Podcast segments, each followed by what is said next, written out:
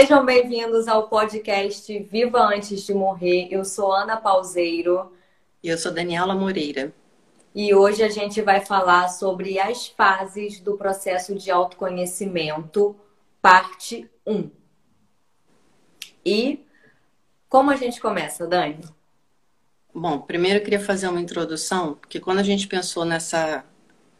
em como explicar os, os estágios que a gente atravessa quando começa um processo de autoconhecimento, a gente estava levando em consideração o processo com auxílio. É possível fazer esse processo sozinho? Sim, é. Mas ele, todas essas fases que a gente vai falar, elas vão ser intensificadas. Elas vão ser muito mais exigentes. Porque você vai estar tá, é, sem o apoio de alguém imparcial. Então, isso tem que ser levado em consideração. A outra coisa é que todas essas etapas, elas não são fixas, na medida que cada um tem uma mistura dentro de si. Então, tem pessoas que vão seguir o que a gente vai falar, assim, realmente vai acontecer exatamente dessa forma. Tem gente que vai ter o, o último estágio no lugar do primeiro, e tem gente que vai ter um estágio que normalmente é super light, de uma maneira muito mais profunda. Então, a gente tem que levar em consideração que isso são é, guidelines, são indicadores, mas na verdade eles flutuam, eles se transformam por causa da história de cada pessoa. É como se você fosse ler um livro, um livro muito bom. Você termina de ler, você tem aquela sensação, gente, adorei esse livro, vou ler mais duas, três, quatro vezes. Cada vez que você lê, você vai ter uma compreensão diferente, porque a, a realidade interna ela muda. Então, esses estágios do processo, vão ser é, diferentes para cada um. E isso tem que ser levado em consideração. Então, eu acho que já dá para dar uma ideia que tem que haver uma flexibilidade. O processo é sempre único, embora a gente tenha muito em comum. Então, a gente sempre vai cair nesses lugares, mas da sua maneira específica. Basicamente é isso. Sim, é importante falar que é, como regra geral, né? Todo mundo passa por essas fases. Aí exatamente vai depender de cada um como vai passar e e qual se vai dar um para cinco, para oito, para quatro, para três, mas normalmente todo mundo começa com a um, que é da onde a gente vai dar o start aqui. E quando você passa pelo processo de autoconhecimento, com alguém que já trilhou esse caminho, que é o processo auxiliado, ou com uma mentoria, com, uma, com um terapeuta, com. Enfim, existem milhares, milhares de opções, né? Com curso, seja lá como for.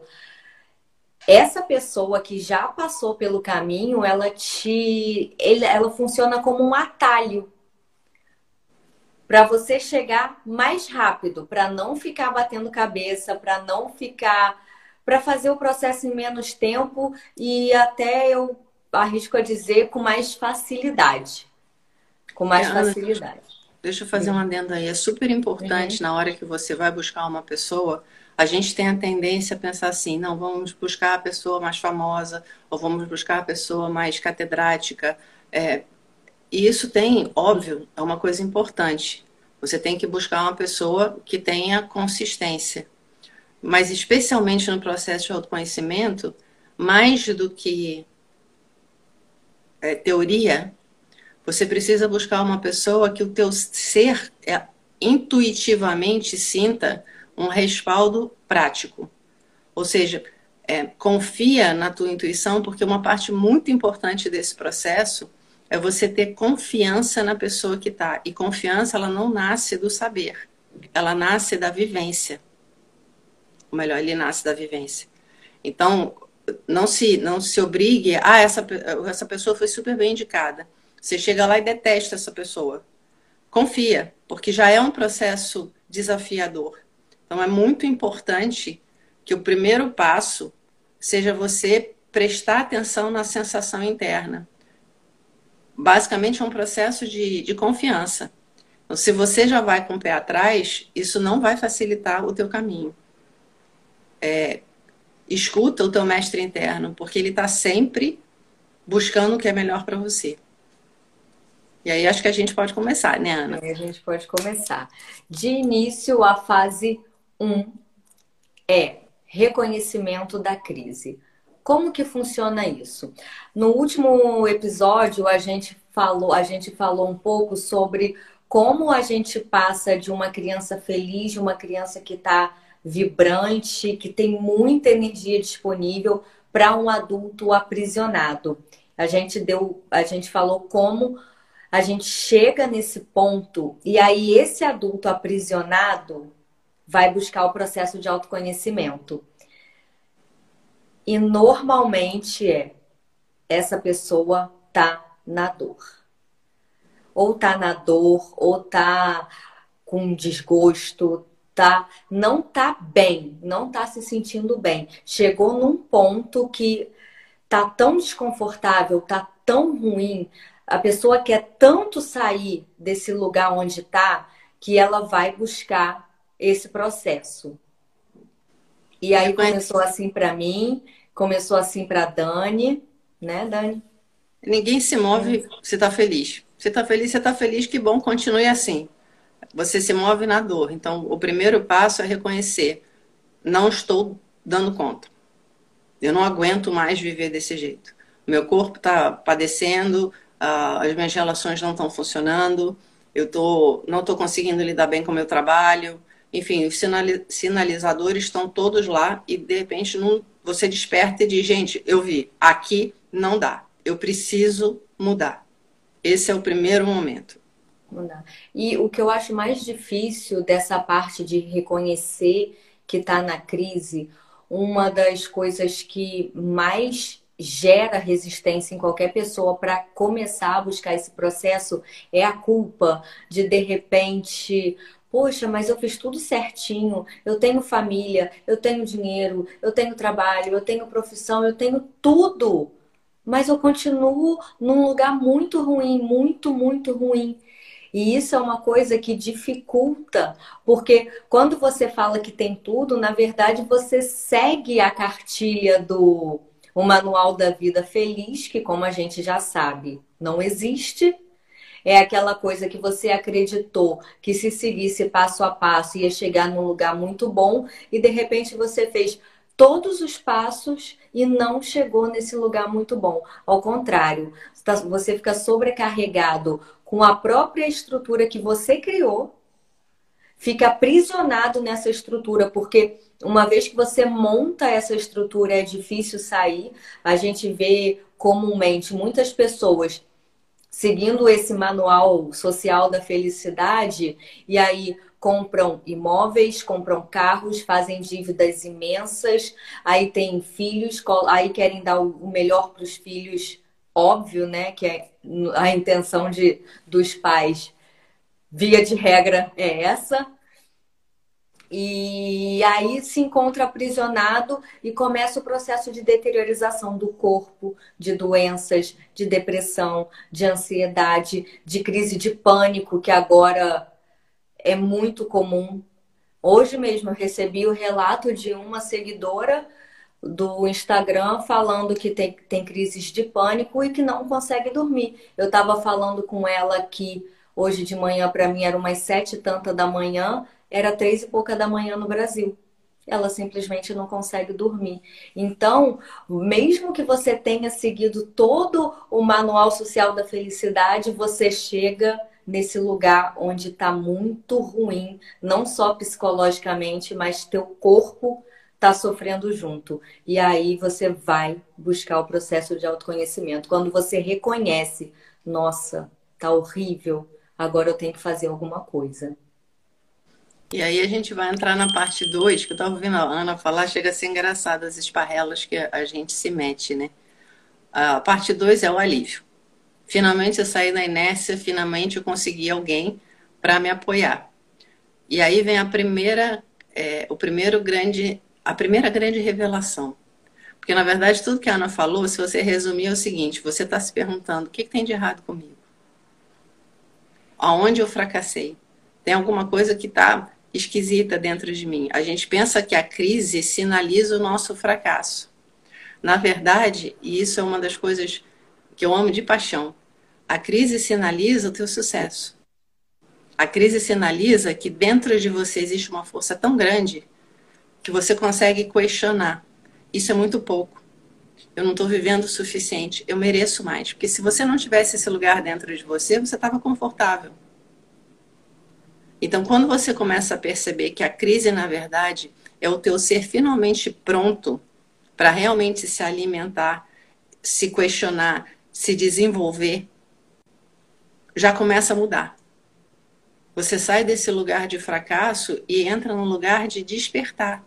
De repente eu percebi que eu posso mais, que eu quero mais, que eu preciso mais. E eu vou respeitar isso. Então, e, e mais, você percebe pela primeira vez, aliás, duas coisas. Uma é que você já não está mais sozinho. Então, você arrumou alguém disponível para te ajudar a atravessar um caminho que, que eu espero a outra pessoa já tenha feito, para saber realmente onde estão as pedras no caminho. E a segunda coisa, era aí que me fugiu. Ah, é perceber que na verdade não aconteceu só com você. Você percebe, não, eu não estou maluca. Não, eu não estou quebrada. Na verdade, um monte de gente passou por isso. Outras pessoas afortunadas como eu, que estão é, se disponibilizando a finalmente florescer. Então, vem um alívio enorme, porque você começa a voltar para um lugar não de crítica, não de reprovação, não de sensação de fracasso, mas uma sensação de possibilidade. Uma sensação de transformação, uma, uma sensação de expansão interna é, é um momento assim muito gratificante, porque é quando o dia começa a amanhecer. Faz muita diferença. E assim, é só um passo, mas é na verdade o mais difícil, que é sair da inércia, sair desse lugar e realmente olhar e dizer não, eu quero trilhar um outro caminho. Eu me dou direito de percorrer a vida de uma outra forma. Só isso, gente, já, já é uma grande é, já é um grande motivo para você se olhar no espelho com carinho. Tá. E junto dessa desse alívio que vem, eu lembro que quando comecei esse processo, eu estava realmente num lugar muito, muito, muito ruim. E de repente vem um alívio de simplesmente eu conseguir respirar respirar. Quando você percebe que a sua respiração soltou por alguma sessão que você fez, seja lá qual for o caminho escolhido, né? No meu caso e da Dani foi muito relacionado à respiração e meditação ativa. E aí, só de você perceber o alívio no corpo e de eu lembro que minha costela expandiu assim, gente, tô sentindo um negócio esquisito. E junto com esse alívio vem a alegria da descoberta. E, e isso é tão bom, aí te leva para um estado tão bom que aí você passa a querer mais, você passa a querer ir, ir a fundo, ir cavando. E vai uma sessão, vai outra sessão, vai outro. E você vai sentindo muito esse alívio, porque nas primeiras sessões, eu lembro de como eu conseguia dormir bem, como eu acordava disposta e como eu acordava com essa alegria. Caramba, agora, mesmo ainda estando na crise, veio aquela coisa de luz no fim do túnel. Agora eu tô vendo a luz, eu já sei para onde eu tenho que ir. E aí você vai entrando mais fundo. Isso que a Ana falou é super importante frisar, porque o que a gente está na verdade, da onde a gente tem o conhecimento, a experiência, a vivência, nós estamos falando de terapias que têm a base na respiração e a reconexão emoção-corpo. Qualquer outro processo, eu acredito até que tenha essas fases também, mas não são desses processos que a gente está falando. Tudo que a gente vai colocar aqui está pautado na base do resgate da liberdade corporal, emocional, através da respiração. Então, é só para clarear. É, a partir daí, você quer colocar mais alguma coisa nessa etapa ou vamos para a terceira? Não, pode ir. Aí vem uma fase, que é uma fase. Como é que eu vou dizer? Cruel. Cruel. Porque quando você começa a fazer essa reconexão,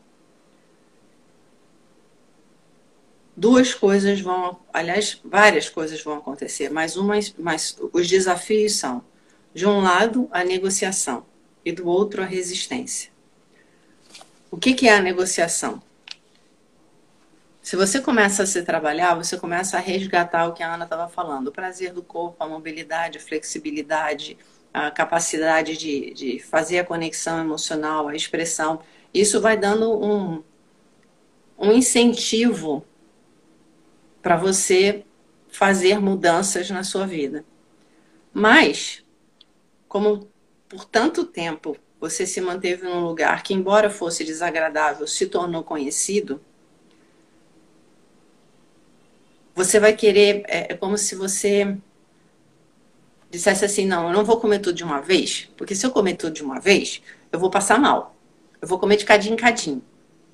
Isso é a negociação. Então, é tipo assim: você vai fazer uma, um, um, um processo com uma pessoa, um profissional, aí você vai ter uma sessão uma vez por semana. Mas, gente, uma vez por semana uma sessão não é suficiente para você realmente entrar no ritmo do processo. Então você vai precisar começar a fazer isso em casa. Aí vem a negociação.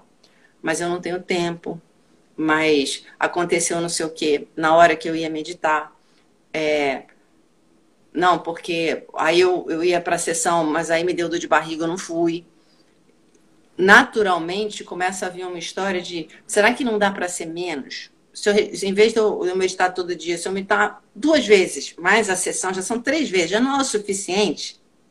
Isso é a negociação, é o, é o primeiro, é a primeira fantasia que a gente põe. Né? A gente justifica para ir com calma, para ir cautelosa, para ir. Só que a vida não tem nada disso. Então, se você entrar nesse lugar, chega uma hora em que você vai ficar estagnado. Num lugar um pouco menos desconfortável, mas que ainda é um lugar menor do que você. Conforme você vai é, colocando isso e conforme você vai tendo o contraponto da pessoa que está te auxiliando, você vai perceber que, na verdade, essa negociação chama resistência. É uma tendência que. pontuar aqui é a fase 3, negociação com resistência. É a fase onde você começa a perceber que, na verdade, existe essa. Não só perceber, mas experimentar visceralmente esse mecanismo interno estruturado que te faz temer a totalidade do teu ser, que foi o que a gente teve que construir lá atrás. Então, o que, que aconteceu lá atrás? Todas as vezes em que eu estava efusiva, expansiva, é, verdadeira, isso, aquilo, de alguma maneira eu fui tolhida, punida, repreendida, não sei o quê, então eu aprendi. Não, eu tenho que ser contida para ser aceita. Ora, se você adulto começa a fazer o processo exatamente no sentido inverso, é natural que essa estrutura chegue e faça perigo, perigo, emergência, socorro. Se eu fizer isso, eu vou voltar a ser punida, rejeitada, enfim, todas essas coisas. Então, esse medo ele vem à tona. Mas como a gente aprendeu a racionalizar tudo, a gente vem com essas histórias. Eu não tenho dinheiro para ter sessão, eu não tenho tempo, é, nesse momento não dá, minha saúde não sei o quê. Enfim, são todas histórias que a gente inventa para não ter que enfrentar essa abertura novamente. Só que estar fechado foi o que te levou à crise. Então vai chegar uma hora que você vai ter que parar tanto com a negociação quanto com a resistência e seguir para o próximo estágio. E continuar Mas... e continuar trilhando o caminho. Eu lembro que quando eu entrei nesse estágio, e ne... por que, que a gente entra nesse estágio da negociação? Porque as emo... você começa a entrar muito em contato com essas emoções, principalmente o que vem na primeira camada, que é muita raiva. Eu lembro que depois do alívio, que eu me dei conta da raiva que estava guardada dentro de mim, que eu simplesmente reprimia de várias formas, uma delas era comendo desesperadamente. Quando eu entrei em contato com essa raiva, foi muito difícil. Ah, como que eu saio daqui? O que, que é isso? Porque eu tô com vontade de matar minha mãe. coisas desse gênero, sabe? Porque uma das coisas que mais veio forte para mim e que não é só para mim, isso vem para as outras pessoas é o que eu me dei conta, o que que eu permiti que fizessem comigo. Isso vem com uma raiva imensa e vem com uma dor, mas uma dor tão grande que é justamente pela intensidade das emoções que estão borbulhando nesse momento que a gente começa a negociar. Ah, não, hoje eu não vou, é, não vou meditar em casa, não tenho tempo, tenho que ir para a faculdade, tenho que fazer não sei o que. Exatamente isso, como a Dani falou. E eu lembro até hoje de uma um episódio que eu tinha uma sessão e eu sempre fui assim de palavra, eu nunca falto com a minha palavra raríssimas exceções. Eu falei que eu ia. E simplesmente o bloqueio era tanto que eu esqueci, que era justamente para não falar, não faltar com a minha palavra, a mente ela é tão ela é tão ansiosa, tão padina, que foi exatamente isso. Eu não simplesmente dei uma desculpa, eu esqueci completamente. Eu fui lembrar umas 11 horas da noite, que já tinha acabado a sessão há muito tempo. Então, por que, que eu falei da crueldade desse processo? Porque desse processo, dessa fase 3, que é de negociar e resistir. Porque é nesse lugar que muita gente para. É nesse lugar, antes de fazer uma virada, que a gente vai falar mais à frente, nesse lugar que muita gente estaciona e aí fica só esvaziando o balde quando ele chega no topo né? Aí a pessoa entrou, sentiu o alívio, aí deixou o processo um pouquinho para lá, daqui a pouco a crise volta. Não tenha dúvida, daqui a pouco ela volta de alguma forma e pode ser que volte até pior. Igual você começar a tomar antibiótico e não, e não parar, sabe? Que parece que a bactéria volta pior depois. No processo de autoconhecimento pode ficar até assim. Você foi lá, se trabalhou, sentiu aquele alívio e foi embora. Depois a crise volta. Aí a pessoa vai lá, se trabalha de novo, mais um pouquinho, faz mais umas sessões, respira mais um pouco, aí medita em casa, aí dá aquele alívio de novo. Ah, agora eu não tenho tempo. Aí e fica nisso para sempre. É tão triste ver Engraçado. quando a pessoa fica estacionada nisso. Hum? É, é, você falando esse troço me lembrou aquela figura patética do estudante profissional. Do cara que passa 15 anos dentro da faculdade, que, enfim, só em alguns países subdesenvolvidos isso é possível, mas tem gente que fica nisso, fica é o estudante profissional. E acha e consegue justificar, não, mas eu estou na, na faculdade, né? eu estou aprendendo isso, aquilo. O cara não dá conta que o medo que ele tem de se profissionalizar é tão grande que ele se aleja num lugar de só buscar um conhecimento. E esse lugar continua sendo mais desagradável ainda, porque no fim das contas você vê a vida passando. Você pode até fingir que não vê, mas você vê. Então eu devia estar produzindo, eu devia estar criando, eu devia estar me expandindo, mas na verdade eu estou só naquele lugar. Não, deixa eu estudar mais um pouco, deixa eu aprender mais um pouco. Eu ainda não estou pronto, não sei o quê. Fica mais difícil a crise, a seguinte crise fica mais complicada exatamente por causa disso, porque fica cada, cada vez mais difícil, conforme você vai aumentando o nível de consciência, você continuar se enganando. E aí eu vou pegar um gancho na história da raiva, porque isso é uma coisa muito importante que eu vejo recorrentemente. As pessoas têm a sensação que sentimentos são é, agentes do desequilíbrio. Isso é um erro absurdo. Os sentimentos, na verdade, eles acontecem para te manter no equilíbrio. É o sentimento que te torna humano. No momento em que você abre mão dos sentimentos, você entra na patologia. Você passa a, não ter o contrapeso. Da mesma maneira que você tem a ação e a reação, o equilíbrio humano ele depende da racionalização e da emoção. Se você não tem essas coisas muito claras é, caminhando um no outro, você se perde. E no caso da raiva, foi cruel o que fizeram, né? Porque as pessoas conseguiram enfiar a goela abaixo de todo mundo, que raiva, ela é violenta. E isso é uma das mentiras mais criminosas que, enfim, que alguém poderia imaginar. Raiva é energia de vida. A raiva, ela não é de forma nenhuma violenta. Ela é assertiva, ela é clara, ela é honesta, ela é o necessário para o movimento. A inconsciência da raiva é que traz a violência. E todas as vezes que você tiver raiva, você deveria parar e se perguntar assim: aonde eu não consegui respeitar o meu ser? A raiva é, é, é a sinalização que você deixou alguém te atropelar, porque você foi incapaz de colocar limite. Você foi incapaz de permitir a sua raiva e chegar e dizer não, deu. Quando você tá na. É, é tipo assim, pensa num ninja. O ninja é, é flexível, eficiente.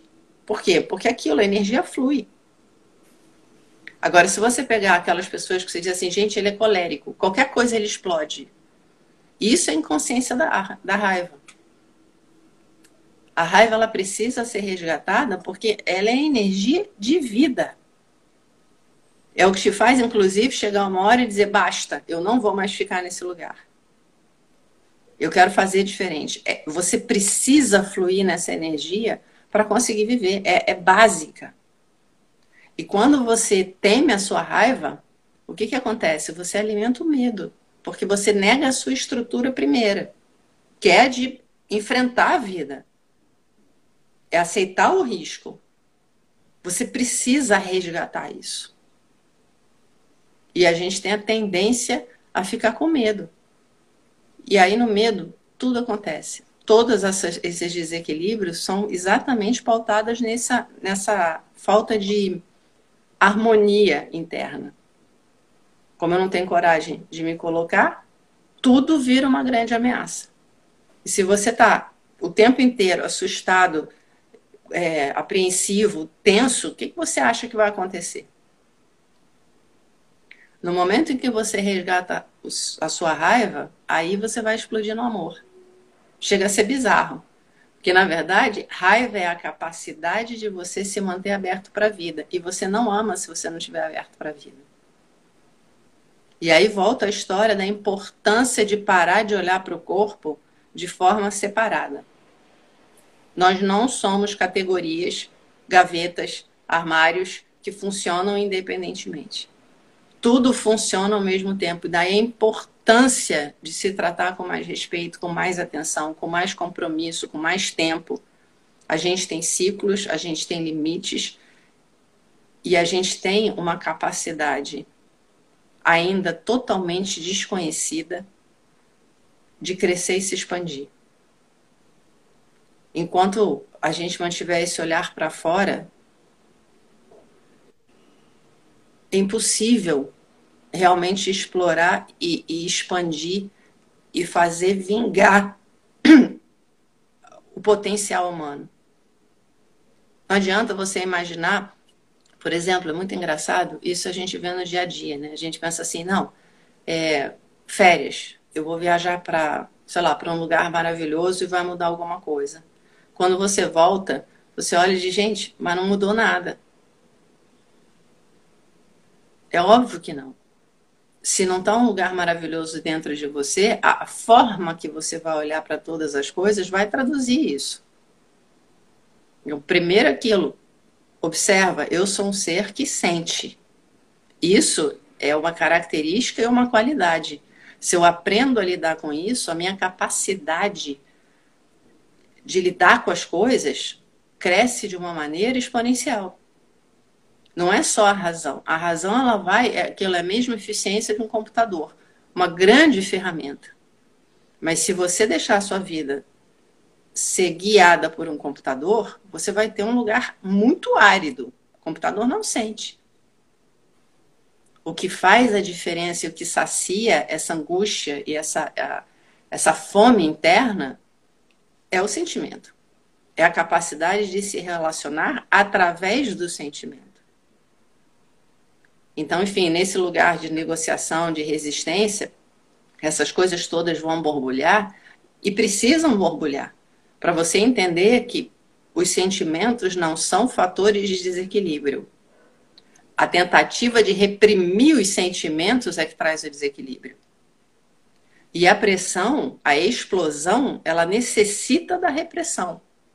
Que se não houver acúmulo energético, é impossível explodir.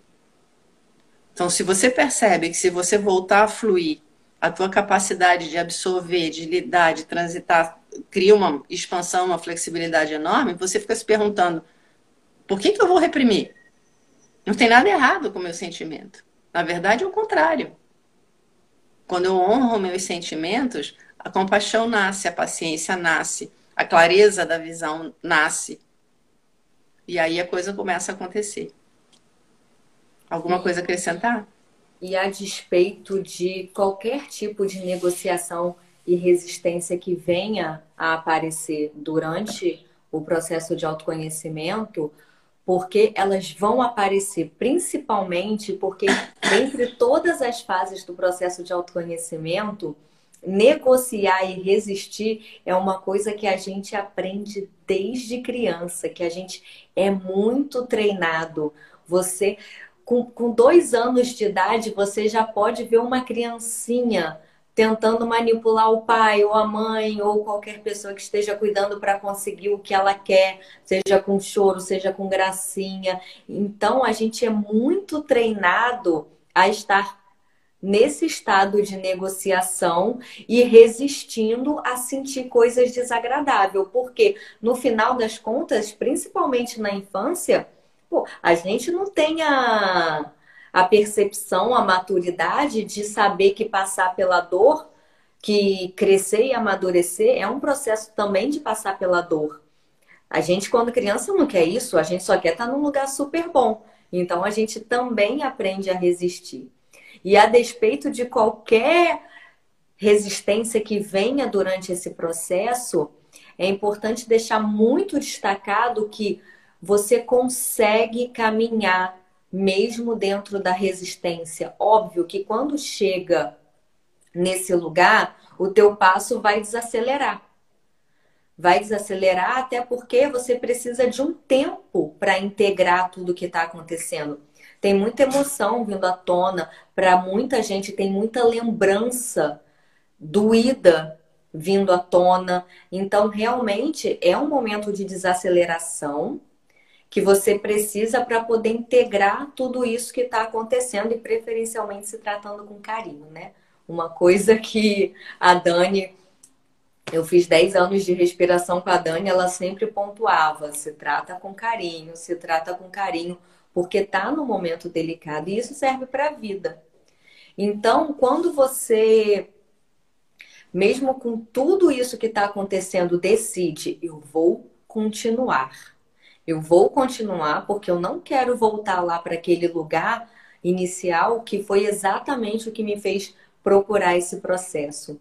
Você com, você com ajuda, até sem, que é um pouco mais difícil, como a gente falou, mas com a ajuda de quem já trilhou esse caminho, você consegue continuar, mesmo na resistência, mesmo no medo, mesmo na dor. E aí é quando a gente aprende a caminhar no medo eu lembro nas sessões de respiração que tinha, quando estava muito nessa fase de resistência, mais ainda decidindo continuar, falei, daqui eu não vou parar, daqui eu para lá onde eu estava eu não volto por nada, não tem possibilidade. Eu sei que eu preciso continuar, mas está muito difícil. Aí eu lembro que eu ia respirar, eu respirava assim. Aí ficava com a boca bem quase fechada, respirando. Aí daqui a pouco, conforme eu ia. Eu, eu insistia naquela respiração, o negócio abria, aí abria aquele bocão daquela respiração. Que o processo de respiração exige, ou até no momento de silêncio eu ficava lá pensando, pensando, pensando, e daqui a pouco, de tanto insistir em estar lá e não se mexer e manter a conexão com a respiração, alguma coisa soltava. E aí vinha aquele bem-estar imenso. E aí, quando você insiste, que a gente passa para o quarto estágio, que é quarto, isso, que começam a vir os insights. E aí, quando você decide caminhar nesse medo e entra nessa fase dos insights, é, é uma coisa tão linda, é uma coisa tão linda, porque começa a ter uma compreensão do processo. Você começa a entender da onde veio, por que veio, começa a brotar amor e compaixão e um respeito imenso por si próprio, de ter passado por tudo que passou e ter sobrevivido.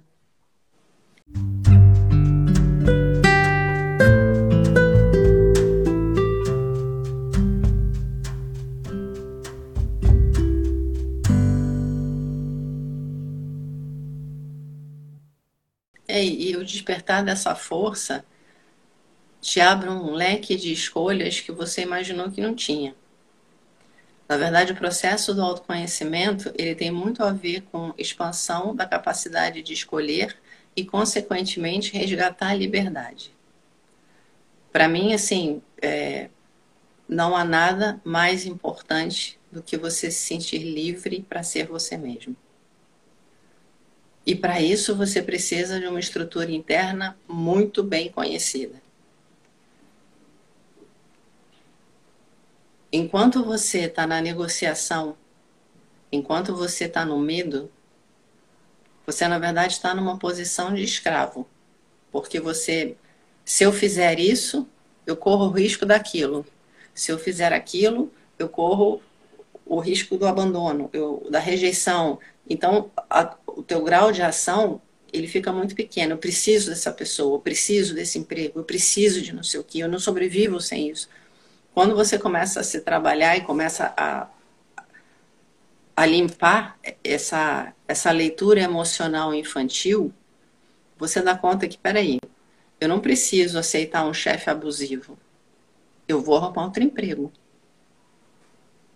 Eu não preciso ficar numa relação infeliz. Eu vou ficar sozinha até poder me relacionar com alguém que me faz feliz. Você começa a perceber que a realidade, na verdade, nunca foi real, entre aspas, porque você estava decodificando num lugar emocional infantil. É engraçado, eu vou pegar um exemplo atual, né? Teve todo esse burburinho com a história do, do tapa lá do Will Smith e companhia, e consequentemente eu vi muitos posts das pessoas dizendo não, porque com doença não se brinca, porque doença não é piada. E, e é doido, porque me vem assim, imediatamente. E é engraçado que isso aconteceu comigo quando eu era muito pequena, eu tinha, sei lá, uns 11, 12 anos, eu usei aquele aparelho de freio que chamava. Eu não lembro qual é o, tal, o nome técnico, mas era aquele aparelho que ficava fora. E eu fui para o colégio, e óbvio, na primeira oportunidade veio um imbecilzinho fazer é, piada, né? E foi a coisa mais engraçada, porque aí vem aquela história, né? Isso foi um presente para mim, que eu não sei por que eu recebi. Ele fez a piada, eu olhei para ele, eu, gente, eu era pequena. E eu olhei e falei, gente, esse guri é um imbecil. Basicamente, na hora, me veio aquela consciência, esse guri é um imbecil. Porque aquilo, eu sei o sacrifício que os meus pais estão fazendo, eu sei que isso é pela minha saúde, eu sei a, a grande quantidade de amor envolvido, pelo cuidado que meus pais estão tendo de me dar um troço que na época era a grande é, solução para né, dente fora de linha, enfim, isso, aquilo. Vinha aquela sensação de tô pondo o dente no lugar, quer dizer, não tem uma coisa de fracasso comigo. Eu lembro que eu dei uma resposta qualquer, mas foi tão vinda do coração que eu, o resto do tempo que eu usei o raio do aparelho, eu nunca tive problema, ninguém nunca mais fez gracinha comigo. E aí me veio, quando eu vi essa história toda, eu falei, gente, é muito engraçado, porque você dá poder para um cara infeliz é uma escolha tão esquisita Tanta coisa tem, tem sido feita no sentido de não, você não pode ofender, não, você não pode se expressar mal, não, você não isso, você não aquilo. Ninguém para para perguntar por que, que eu estou dando poder para um idiota?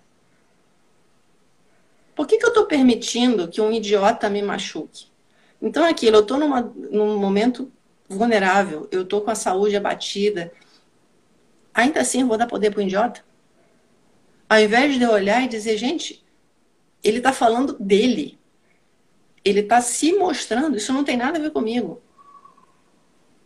Isso é o que a meditação e o autoconhecimento traz. É você olhar e ver as coisas de uma maneira aí sim, racional. Porque o teu emocional ele fica tão limpo que você não precisa decodificar como um dramalhão. Você põe as coisas no lugar. Então, se uma pessoa chega e diz, ah, você é burra, se você se sentir ofendida, para e vai buscar onde dentro de você você acredita que aquilo é verdade. Porque se você sabe que você não é, o cara pode dizer o que quiser. E aí aquilo, os conflitos e, e a doença em si, a doença social, ela começa a ser desfeita. Porque você não compra isso, você compra a saúde. Você já o que? Você me acha burra? Sinto muito. Fui, arruma outro amigo, porque isso aí não presta para você. Gente, tem 7 bilhões de pessoas no mundo, não vai faltar amigo. E aí aquilo, o cara que é, é alimenta esse lugar infeliz, vai chegar uma hora que ele vai estar tão no fundo do poço pela solidão que ele vai dizer eu tenho que ser outro tipo de pessoa. E aí vem a história, você muda o mundo através do exemplo que você dá. Se as pessoas entendessem quão importante, porque todo mundo pensa, vamos debater relação e vai resolver alguma coisa. Gente, conversa não resolve. Se resolvesse, se você vê o número de debates que acontece no mundo todo santo ano, a gente devia viver no paraíso. O que faz a mudança é, é a compreensão interna, é a mudança da qualidade energética. Então, se eu não gasto tempo discutindo com um troço que eu já sei que não vai funcionar para nada, se eu coloco a limitação, eu esvazio. Tudo onde eu ponho energia vai crescer, vai expandir. Se é na doença, eu vou ficar cada vez mais doente. Então, você voltar a olhar para você de uma maneira amorosa, de uma maneira respeitosa, de uma maneira verdadeira, vai fazer você reagir às coisas de uma forma muito mais saudável. E hoje, para mim, a prioridade do mundo é resgatar a saúde. E aí não é tomar remédio, não é só se alimentar, não é só. Não, é aquilo, é olhar e dizer: peraí, eu sou um conjunto de fatores, eu sou o organismo mais complexo e eficiente que existe. Consequentemente, eu preciso de um compromisso visceral para manter isso funcionando e até dando a oportunidade de chegar à excelência. Que a gente não sabe o que é. Porque a gente foi educado a não buscar a excelência, a gente foi educado a, a buscar a convivência pacífica a qualquer preço. Só que a, a convivência pacífica limitou as pessoas de tal forma que a gente se encontra e não se encontra. A gente fala e não se comunica. A gente é, tem relação sexual e ainda assim não se toca. Gente, isso é muito sério. Quando você vê promiscuidade, isso e aquilo, você pode contar, são pessoas que não se deixam tocar, porque elas têm tanto medo de sentir, e ao mesmo tempo a ânsia por amor é tão grande, que o limite se perde. E não é à toa que a gente está vendo que está vendo no quadro mundial. Eu nem sei por que, que eu saí disso, mas voltando para a história do insight, todas essas compreensões não só resgatam o teu respeito e aquela sensação de valor próprio, mas resgata também a imensa responsabilidade de ser a luz. Porque você percebe que você pode ser. E o ser humano, graças a, sei lá o que, a energia divina, tem dentro de si um, um, um impulso para isso. É aquilo, quando é que você se sente bem? Quando você tem para dar. Quando é que você se sente realizado? Quando você consegue passar para uma outra pessoa alguma coisa legal, quando você constrói alguma coisa, quando você faz a diferença. O preenchimento que todo mundo está buscando nunca vai ser saciado por alguma coisa externa. Perceber isso vai te obrigar a fazer a outra asa, que é o quê? Mudar os hábitos.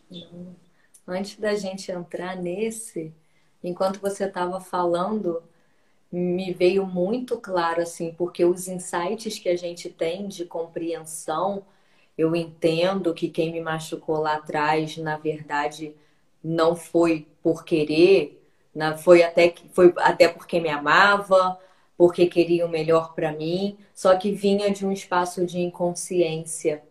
E aí, quando vem essa compreensão, vem junto um monte de coisa boa que permite que o amor flua. Só que o maior, um dos maiores insights que eu, eu acho que esse não tem preço é exatamente o que você falou agora, que conversar não resolve. Quando eu ouvi isso a primeira vez, diálogo não resolve. Eu, ah, que idiotice, né? Que quem tá falando isso, né? Não é possível, porque a gente sempre ouviu que tudo se resolve numa boa conversa. E quando percebi isso de verdade, que logo assim, para mim, funcionou muito dessa forma. Logo assim que eu comecei a perceber os insights, eu comecei a querer conversar. E aí o negócio se transformava numa guerra infinita. Que não acabava, óbvio, porque era infinita. E eu percebi, gente, aquela pessoa lá atrás que eu achei de uma grande imbecilidade que ela falou que conversar não resolve, não é que ela tá com a razão? Porque não adianta.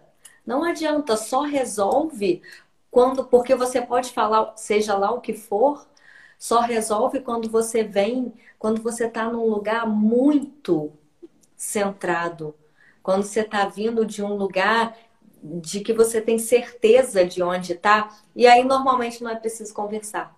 Você simplesmente se coloca, coloca seus limites, coloca o que é bom para você, o que que funciona, o que que você está disposto a negociar, o que que nem pensar. E aí as coisas começam a se resolver sem precisar desse blá blá blá blá blá blá blá blá blá que não leva a lugar nenhum além da exaustão. Então, esse para mim foi um dos assim, a ficha caiu depois da compreensão veio aquela coisa assim, caramba, é só eu fazer a minha parte que as coisas do lado de fora começam a se ajeitar. Eu me lembro, tem, eu sugiro, é, realmente vale a pena a leitura, chama Debate por um Alojamento. É uma história, eu acho que zen. Se você puser lá no Google, Debate por um Alojamento, vai aparecer, vale a pena ler. Porque, na verdade, quando você fala de conversa, Ana, você não está falando de comunicação, você está falando de negociação. Uhum. Eu estou usando a palavra para conseguir convencer você a fazer aquilo que eu quero. Isso é a conversa em geral, o debate em geral. Então, aquilo, eu finjo que concordei com você para tentar te manipular mais tarde para fazer aquilo de uma outra forma. E nessa brincadeira, a gente fica andando em círculos. A comunicação, ela, ela só acontece se quando um fala, o outro para para ouvir. Essa parte do para para ouvir é praticamente inexistente hoje. As pessoas falam para rebater, as pessoas falam para se sentirem é, sábias, é, conhecedoras, as pessoas falam para manipular, as pessoas falam para, enfim, se sentirem uhum. aceitas e alguém batendo palma, mas para ouvir é outra história. Então, quando você entra nesse lugar que você falou, não, agora eu tô legal, tô colocando as coisas, funciona não só porque, por exemplo, o outro pode não, nem ser capaz de ouvir o que você está dizendo, mas ele, na verdade, tem uma capacidade inata de sentir a verdade da tua energia. E é por isso que funciona. Exato. Quando você chega e fala, olha, eu estou nesse lugar e é inegociável, você não está falando, eu estou dizendo não para você. E a pessoa sabe isso, porque ela percebe a importância energética que você está dando e o respeito que você está tendo por ela para se colocar de uma maneira tão clara, para se desnudar na frente dessa pessoa. Então, independente da compreensão, eu já vi isso acontecer N vezes. Eu não entendo o que você está dizendo, mas eu respeito o que você está dizendo. E a pessoa muda por causa disso, mesmo que ela não compreenda, porque aquilo são níveis de consciência totalmente diferentes. Só que é tão claro que aquilo é um lugar amoroso dentro de você como ser humano, nessa, nessa fagulha divina, fica claro, eu não tenho o direito de interferir nisso. Eu preciso, porque eu me importo, porque eu gosto, respeitar esse lugar dessa pessoa. E é nesse sentido que eu falo, não adianta conversar. Você precisa ter essa, essa clareza interna, que aí é fácil. Até porque, mesmo que a pessoa racionalmente não, não consiga compreender, tem uma sensação interna que ela reconhece, que ela nasceu com ela. E aí as coisas fluem. Olha, é isso que acontece aqui em casa o tempo todo. De repente eu venho de um espaço que o Fábio, eu não estou entendendo. Falei, eu faço, você não precisa entender. Isso me machuca. Eu sei que não é a sua intenção, mas isso me machuca. Não estou nem pedindo para você mudar. Só estou colocando esse ponto que está acontecendo. E daí, normalmente, nada mais precisa ser feito. Normalmente é isso que acontece. E aí, quando a gente consegue ter essa compreensão, é. E aí eu estou falando de compreensão com todo o seu ser, não é a compreensão racionalizada. Ah, eu entendi. Na fase 1 você reconhece a crise, na fase 2 você sente um alívio, aí na fase 3 você tem uma resistência ali, porque está rolando um medo de lidar com as emoções, e na fase 4 você o que, eu estava falando? Você Insight. tem os insights, você tem a compreensão. Ah, entendi. Não. Não é entender assim racionalmente. É quando você tem aquela. Quando parece que acende uma luz que faz. Oh, entendi. Essa. Quando você tem essa compreensão, aí abre o espaço para a gente entrar na fase 5, que é a mudança de hábitos porque você entendeu como funciona o processo. E quando você entende como funciona, o medo ele começa a se dissipar. Ou você já aprendeu a caminhar no medo, ou você já aprendeu a lidar com a raiva. E cada um vai aprendendo a sua maneira, não tem fórmula. Não tem fórmula. O que eu faço muito é quando eu tô com muita raiva, que, que virou um código para mim, e um código não é uma coisa engessada. A partir do momento que não funcionar mais, eu estou disposta a rever. Eu já faço isso há muitos anos porque tem funcionado. Que é quando eu estou com muita raiva e eu não tomo nenhuma decisão. Nenhuma mesmo. Eu espero passar um, um, dia, dormir uma noite, meditar, e aí sim, se é um assunto que eu preciso decidir algo, aí sim eu vou e faço isso. Então, cada um vai aprendendo. Aí, você já aprendeu a caminhar no medo, já aprendeu a lidar com a raiva, já aprendeu que se você entrar num espaço de desconforto, de agonia, ele passa.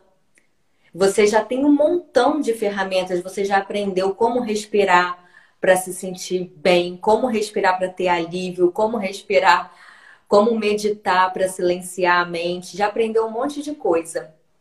E quando você vem dessa compreensão de fato, você começa automaticamente a mudar os hábitos. Não é nenhum esforço. Uau, que eu preciso fazer um grande sacrifício. Não, vai vindo naturalmente no decorrer do processo. É óbvio que para você instalar, eu vou meditar todo dia às sete da manhã, você precisa se arrumar ali para estar tá no horário de sete da manhã meditando o esforço daquele hábito físico. Mas antes de acontecer isso, você vai percebendo que você vai fazendo umas mudanças muito sutis, muito sutis de verdade. E aí você vai começando a ver como que tudo vai mudando para melhor, como que a vida vai ficando mais fácil e não tem espaço para ninguém negociar com você quando se tratar da sua felicidade. Você me lembrou a história do entendimento? entendimento acontece quando razão e emoção se equilibram. Senão, o entendimento, o outro que a gente está acostumado a fazer é aquele que diz assim: segunda-feira eu vou começar a dieta. Toda segunda-feira você vai começar a dieta. Toda segunda-feira você vai começar a dieta. E você passa a vida indo na segunda-feira começar a dieta. O entendimento e a razão funcionando junto, quer dizer, razão e emoção, é aquela coisa que você, quando vai fazer o prato, você olha e diz: hoje vou pôr mais legumes. Amanhã eu vou pôr menos carboidrato. Amanhã eu vou pôr não sei o que lá. E de repente, quando você vê, você está perdendo peso que você começou a se alimentar de uma maneira mais saudável. Você não fez esforço. Você não está naquele esquema, vou me torturar para emagrecer 250 quilos em 3 segundos. Não, você, ao invés de entrar nesse lugar de resposta à sociedade, você entra no lugar do cuidado com você mesmo. Eu quero ser mais saudável. Não importa se eu vou perder peso ou não vou perder peso, mas eu quero estar com uma saúde melhor. E aí esse, essa própria, esse próprio resgate de respeito vai alimentar o teu amor. E aí você vai começar, é muito engraçado que aí começa assim, surpresas vão acontecendo. É, de repente alguém que chega, eu quero te, te dar um presente, faz um jantar que de repente você aprende um monte de coisa fácil de fazer, que é super gostoso e é nutritivo e não engorda. Ou de repente você ganha um convite para um, sei lá o que. A vida, quando você começa a voltar para a saúde, ela tem uma capacidade de cair o queixo, de dar respaldo. E vai uma bola de neve. Mudanças de hábito, elas ocorrem nesse, nesse lugar do autoconhecimento, pautada nessa mudança, nessa alteração da perspectiva. Eu cansei. Eu passei a vida tentando preencher os outros, o mundo, os conceitos e não sei o que lá, e não fiquei feliz. Então agora não, agora eu vou me mover a partir das coisas que me, me dão uma sensação de nutrição. Me dão uma sensação de que é, eu, eu, eu tenho o compromisso de encontrar um lugar de contentamento interno. Eu não vou abrir mão disso. Eu posso continuar fazendo tudo o que eu fazia, mas eu vou fazer isso tudo de uma outra forma. Então, um dos grandes insights também que você uma hora vai dar de cara é que não importa o que você faz, importa é como você faz. Você pode lavar a louça xingando Deus e o mundo porque você está tendo que lavar louça. Como você pode lavar louça? Aliás, eu vou dar até um exemplo de uma amiga que eu acho um grande barato. Ela detestava fazer comida. Detestava. E, consequentemente, a rotina dela era um inferno. Porque, basicamente, se você fazia um troço que você não gosta, então tudo dava errado, o troço atrasava, esquecia de não sei o quê, era sempre o um inferno. Aí ela começou a se trabalhar, a se trabalhar, a se trabalhar, um determinado momento, entrou num raio de um site lá, numa pessoa, um chefe de cozinha que ensina um monte de coisa de nutrição, que é fácil de fazer isso e aquilo. Hoje é um passeio no parque, que ela fala, eu parei de fazer comida e comecei a, a fazer nutrição para mim e para minha família. Tudo mudou. Então, esse tipo de coisa não vem de uma, de uma compreensão racional. Você precisa fazer o processo do respaldo emocional. Aí, aquilo que seria obrigação vira compromisso. Aquilo que é peso vira força.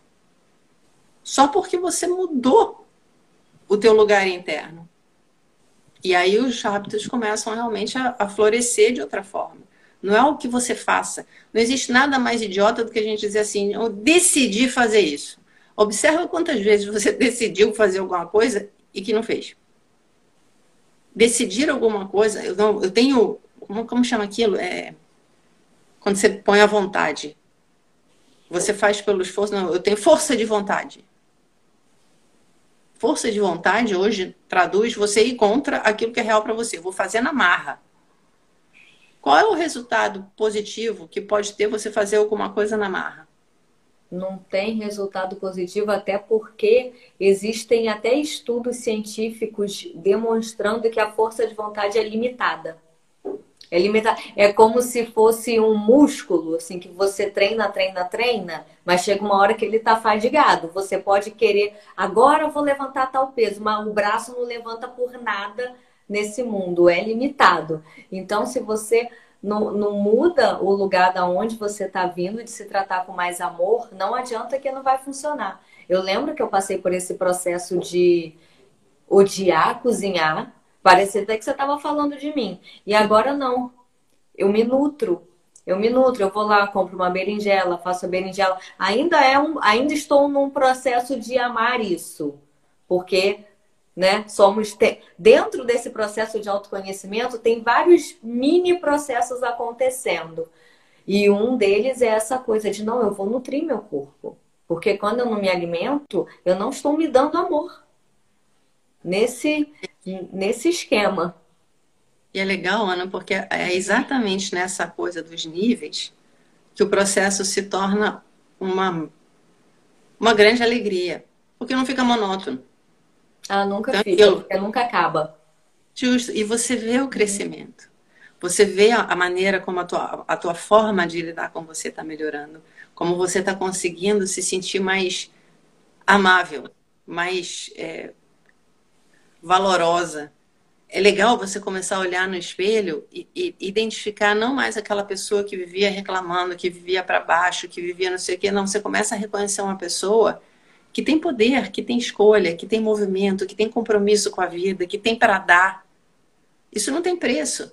Antigamente, aliás, isso foi durante muito tempo. Se a pessoa falasse em autoconhecimento ou terapia, era direto, você ficou maluca. Uhum. Então, aquilo, eu só vou buscar quando eu fiquei totalmente demente.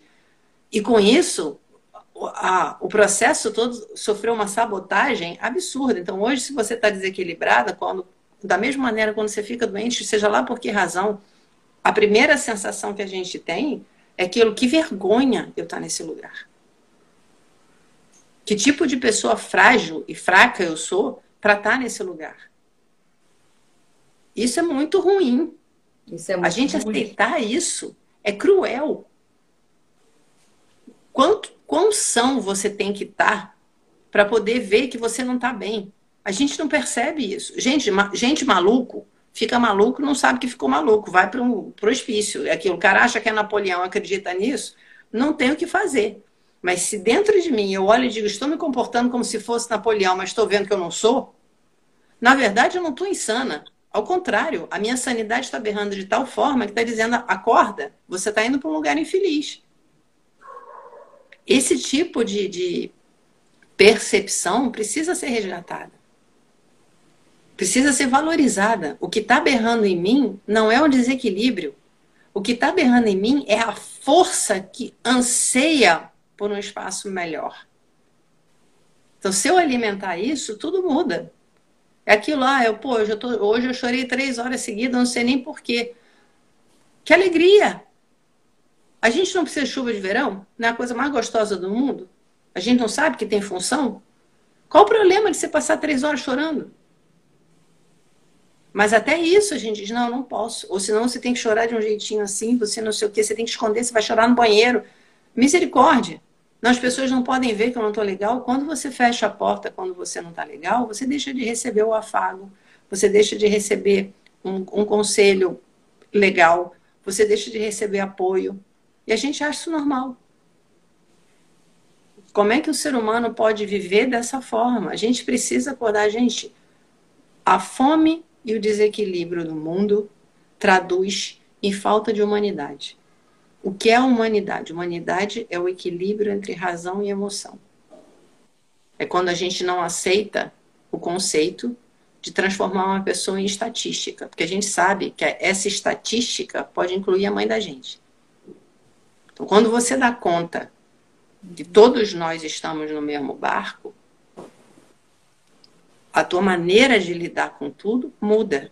E você começa a perceber, nós não somos seres sociais, o que a gente precisa fazer para realmente ter essa conexão? Em duas portas fechadas, não serve para nada. Pode dar uma grudada na outra. Mas se estão fechadas, nada flui. A grande responsabilidade e a única saída para a saúde é abrir a porta.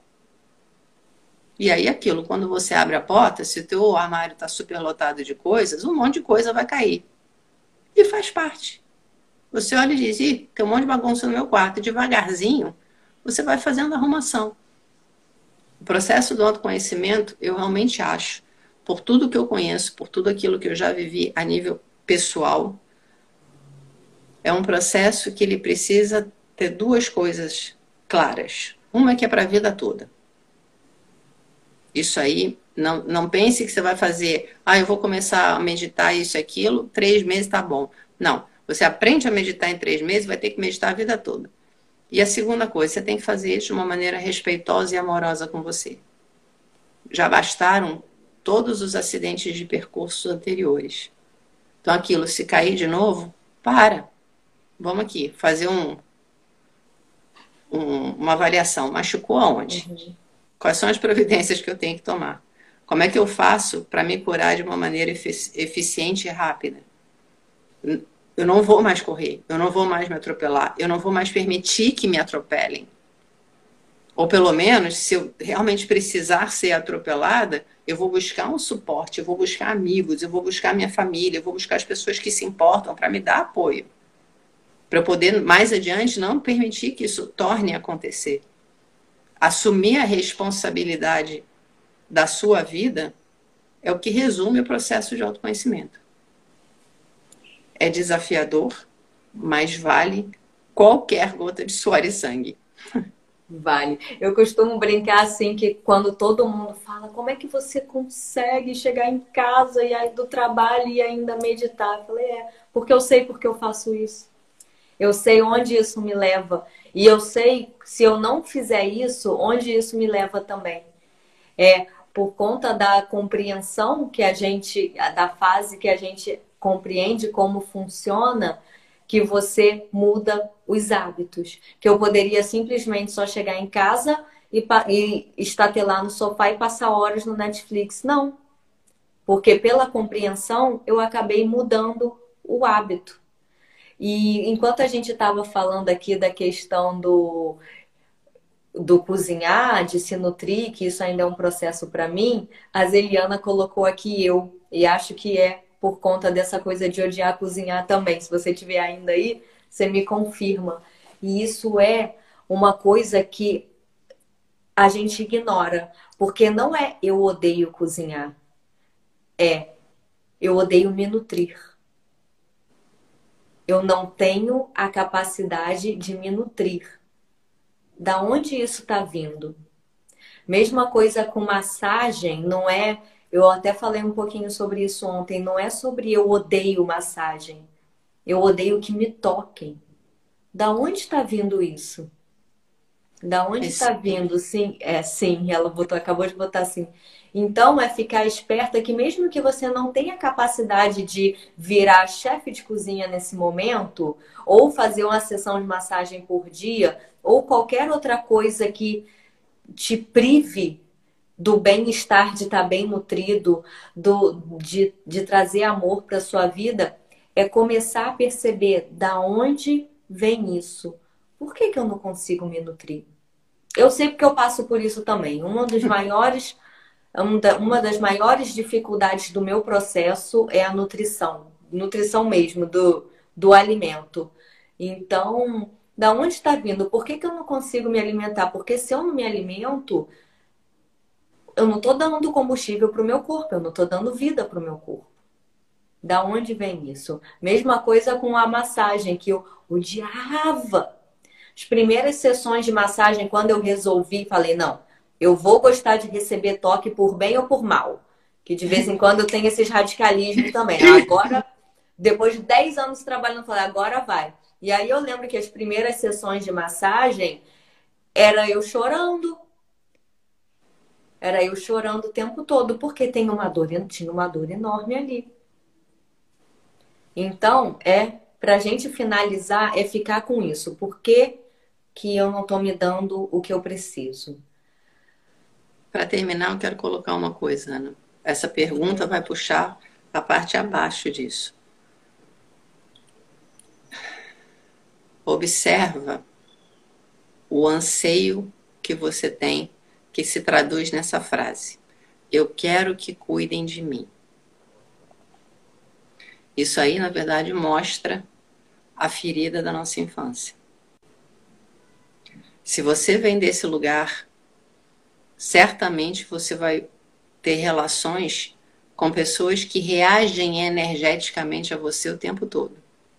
Porque elas estão no mesmo lugar. Elas também querem que alguém cuide delas. Só tem um problema. Infelizmente, você não é mais criança. Ninguém vai cuidar de você. A não ser que você aprenda a cuidar de você mesma. Porque aí você vai atrair outra pessoa que aprendeu a cuidar dela mesma e vocês vão ter para trocar. E finalmente você vai ter essa sensação de saciedade.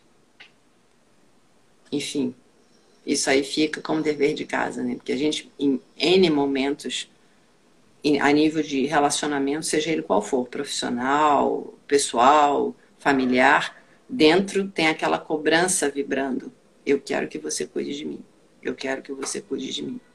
Isso é um lugar de muito peso para os outros. E assim, eu sou a, o exemplo vivo, porque eu fiz isso durante muito tempo.